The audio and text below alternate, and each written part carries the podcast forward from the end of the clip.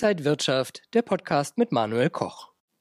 Thanksgiving weekend is over and so is Black Friday, the most important shopping day of the year. But how was this day in times of COVID 19? Did Americans spend a lot of money or did they save the money?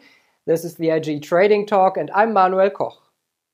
And joining me now is Peter Tuchman, the Einstein of Wall Street, over 35 years on the floor of the New York Stock Exchange. Peter, so good to see you. Manuel, welcome. How are you? Happy holidays. Happy holidays. Thank you, Peter, so much. I hope you had a great weekend. Uh, let's have a little look. I mean, uh, you live in New York City, you see people shopping. Was this year any different from other years? Uh, I mean, COVID 19 uh, did make the online uh, shopper maybe stronger, but uh, how was your feeling about, about Black Friday this year? So, um, first of all, happy holidays. Yes, you know, it's kind of a fascinating thing. We did see last year that still COVID was quite a vibrant uh, force, and people were not going back to the stores yet. And a lot of the online uh, Cyber Monday and uh, Black Friday were mostly a e-commerce boom. This, this year, it seems a little bit different. Obviously, we are the U.S. is open to a lot of travel from the uh, from Europe recently, as of November seventh. And surely, as you walk down the streets in New York City, you do feel a sense that the world is starting to open up. We came into Wednesday right before Thanksgiving. There were a lot of reports on a lot of the mainstream media talking about oh, retail wreckage. And a lot of the companies, you know, really got kind of beaten up. The luxury brands, the Louis Vuittons, seem to be doing better, but a number of the brands like Gap stores down 15 or, or down 30%. And there was another one, Dick's Sporting Goods. So, you know, it's sort of hard. We're coming out of earnings season. I think they lowered the expectations to sort of give everyone a sense that the economy is booming a little bit. You know, we are seeing some stocks go into rotation. We are coming into the end of uh, November here. And um, so the market seems a bit fragile. Yes, in answer, in a long way to answer your short question, I definitely feel people heading out into the retail environment. It felt that way that last week around the Thanksgiving time, but I'm not sure we're out of the woods yet markets in uh, Germany, but also in the US, were a little bit weaker uh, last uh, week before Thanksgiving. Is the Santa Claus rally already over, or is there something to come? You know what? I, have been trying to analyze that. Look, you know what? It's interesting to note. The market has been trading at record highs. Last week, we did see NASDAQ uh, uh, hit a record and then reverse quite severely uh, in a number of the names. Um, uh, so, you know, the the is is there a Santa Claus rally coming to town? What we do see in the U.S. is a lot of hedge funds tend to close out their positions. Hedge funds that have done well on years where they've had a profitable uh, uh, year, they tend to close out their, their, their books at the end of November so as to lock in their profits, lock in their commissions, and whatnot. And I kind of think the way the market action was last week it felt that way. We saw on uh, Monday and Tuesday markets sell off quite severely. I must say, on uh, Monday, the market sold off hard down to three or 400 points into the close. And it felt to me a bit of a rotation, a bit of profit taking. You know, look, we are coming into the end of the year here. You are going to see companies that have underperformed be sold for tax purposes, and you're going to see the companies that outperform be sold for profits. So I kind of feel like that's where we are. The markets are trading near records. The Nasdaq did hit a record in reverse, but you are seeing some stops get get hit pretty hard. You saw the Alibabas last week, the Affirm last week. Some of these names, uh, Tesla got hurt the week before and then rallied back. So um, it's a fascinating market. I still think Santa Claus is coming to town. I actually did meet Santa on Wednesday, and we had a good hug. We had a nice chat. He is the Macy's Santa, and in my opinion, I think he could be the real guy. You know, I've seen him like 10 years ago as well at the New York Stock Exchange. It's always a great feeling when you meet him because you really look so real. I mean, you look like Santa as well. If you wouldn't be Einstein already, you would be Santa, right?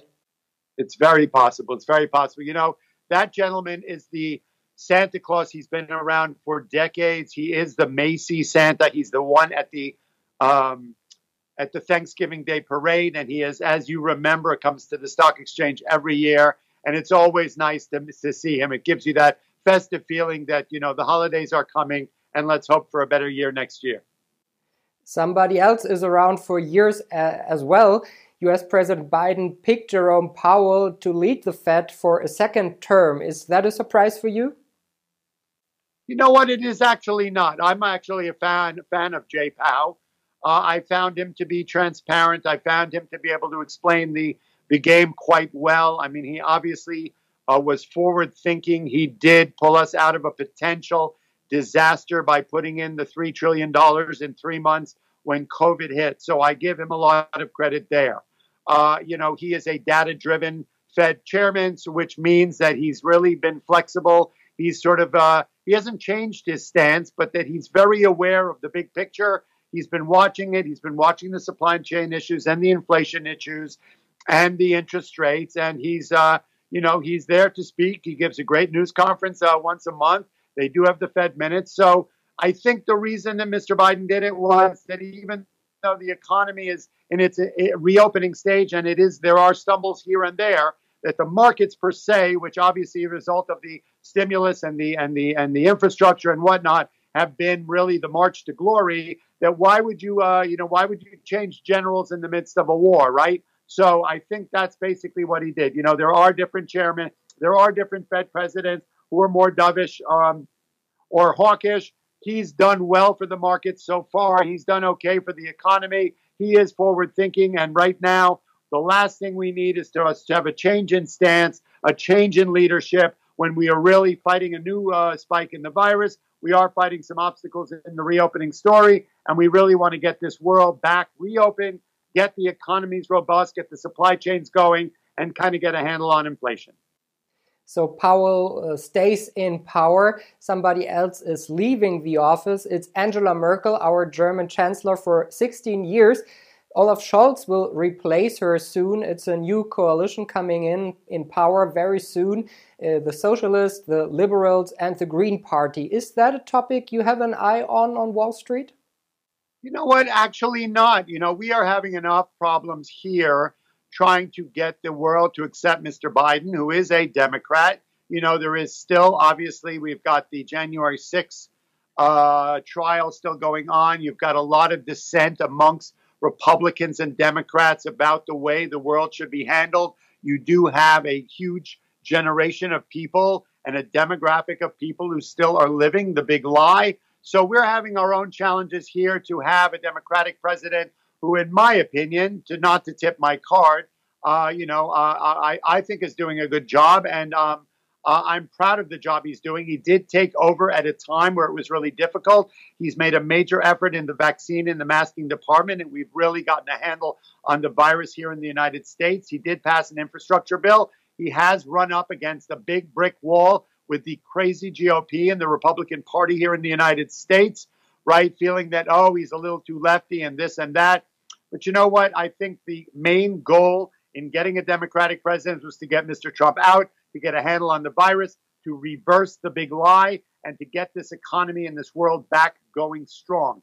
Obviously, we have issues in the supply chain and inflation, but that's normal. We had no playbook coming out of a um, out of a pandemic, out of a complete global economic shutdown. And I think he's done an amazing job. I may, you know, not, I surely here at the stock exchange, people are more on the right than the left. So I don't really discuss my politics down in the crowd with some of the people here. But I think that we have enough trouble on our own trying to reverse the big lie, trying to get back ourselves back up, pull, put on our big boy pants and big girl pants, and kind of forge our way towards a reopening in the economy and getting people back to work, right? Let's be clear about what happened here. We had 4.3 million people uh, quit their jobs, and we have a labor force that is having trouble getting back to work. We here at the exchange, there are a lot of people who just don't want to go back to work.